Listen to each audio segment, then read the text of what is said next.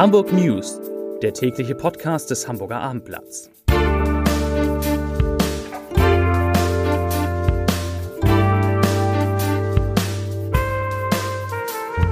Moin, mein Name ist Lars Heider und heute geht es um einen tragischen Unfall, bei dem in Hamburg erneut ein Radfahrer ums Leben gekommen ist. Weitere Themen in zwei Hauptkirchen werden Kunstwerke beschädigt, die Elbbrücken bekommen Konkurrenz und der HSV spielt heute Abend das erste Relegationsspiel um den Aufstieg in die erste Bundesliga gegen den VfB Stuttgart. Dazu gibt es natürlich den Abendblatt Live-Ticker und übertragen wird das auch im Fernsehen, das Spiel, nämlich auf Sat 1. Dazu gleich mehr. Zunächst aber wie immer die Top 3, die drei meistgelesenen Themen und Texte auf abendblatt.de. Auf Platz 3, ob Bio oder nicht, alle Hühner erleben die Hölle. Auf Platz 2 hunderte Jahre alte Gemälde in Hauptkirchen zerschnitten. Und auf Platz 1 Randale nach Urteil gegen Linda E. Festnahmen und Verletzte. Das waren, das sind die Top 3 auf abendblatt.de.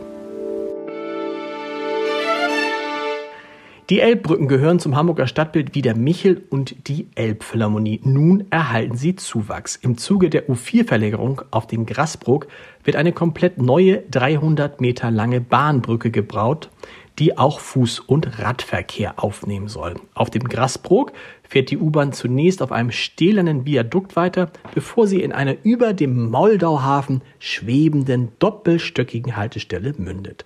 Das ist das Ergebnis des Realisierungswettbewerbs den ein Konsortium aus dem Stuttgarter Büro Schleich Bergermann Partner und den Hamburger Büros Gerkan Mark und Partner, kurz GMP, und WTM Engineers gewonnen hat. GMP hatte schon die Haltestellen an den Elbbrücken mit ihren markanten Bögen aus Stahl und Glas entworfen.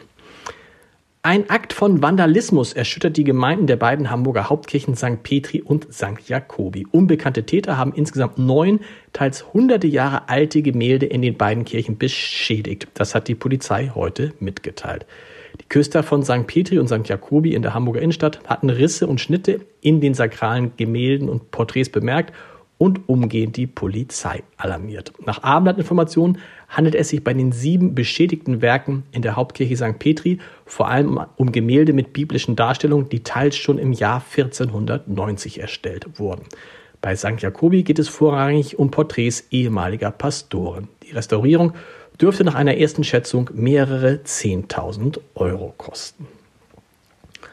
Ein Hamburger Traditionshotel schließt seine Gastronomie. Nach Abendblattinformationen wird das Hotel Eggers, ein Vier-Sterne-Haus in Hamburg-Rahlstedt, den Betrieb seines einzigen Restaurants Epura zum 15. Juli komplett beenden. Die Gründe sind nach Angaben des Unternehmens die Folgen der Corona-Pandemie und die aktuelle Rezession.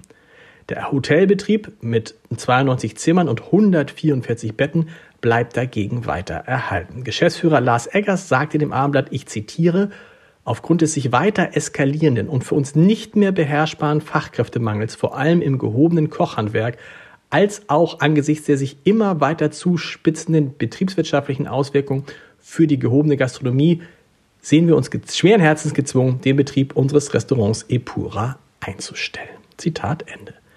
Einen schrecklichen Unfall hat es heute auf der Vettel gegeben.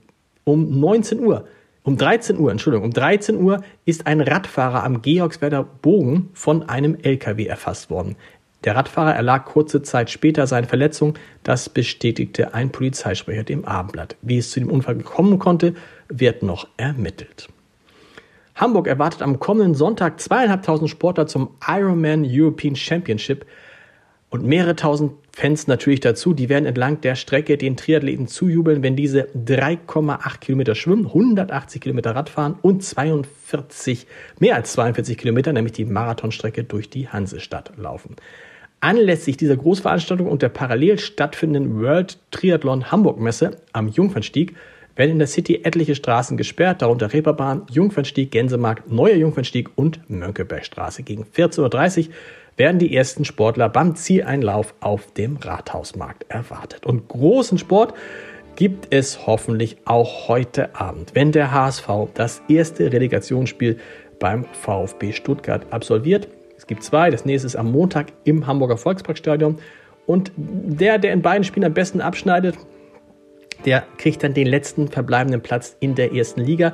Dort, wo der HSV seit fünf Jahren eben nicht mehr ist. Ich habe mal unseren Sportchef gefragt, was er schätzt. Ähm, ich sage ihm nicht, was sein Tipp für das äh, Spiel war. Meistens lag er falsch. Und ich hoffe sehr, dass das Spiel so ausgeht, dass es am Montag noch richtig spannend ist, denn zu Hause ist der HSV eine Macht. Und nicht vergessen, der VfB Stuttgart war eine der wenigen Erstligamannschaften, die ein Relegationsspiel gegen einen Zweitligaklub verloren hat in den vergangenen zwölf Jahren. Das macht doch ein bisschen Mut. Heute Abend geht's los. 20.45 Uhr Abendblatt Live-Ticker oder im Fernsehen. Mal wieder im Free TV, wie man heute sagt, auf Sat 1 auch lange. Lange nicht auf Sat 1 gewesen. Viel Glück, wir, viel Glück, viel Spaß. Viel Glück HSV, viel Spaß Ihnen beim Zuschauen. Wir hören uns morgen wieder um 17 Uhr mit den Hamburg News. Tschüss.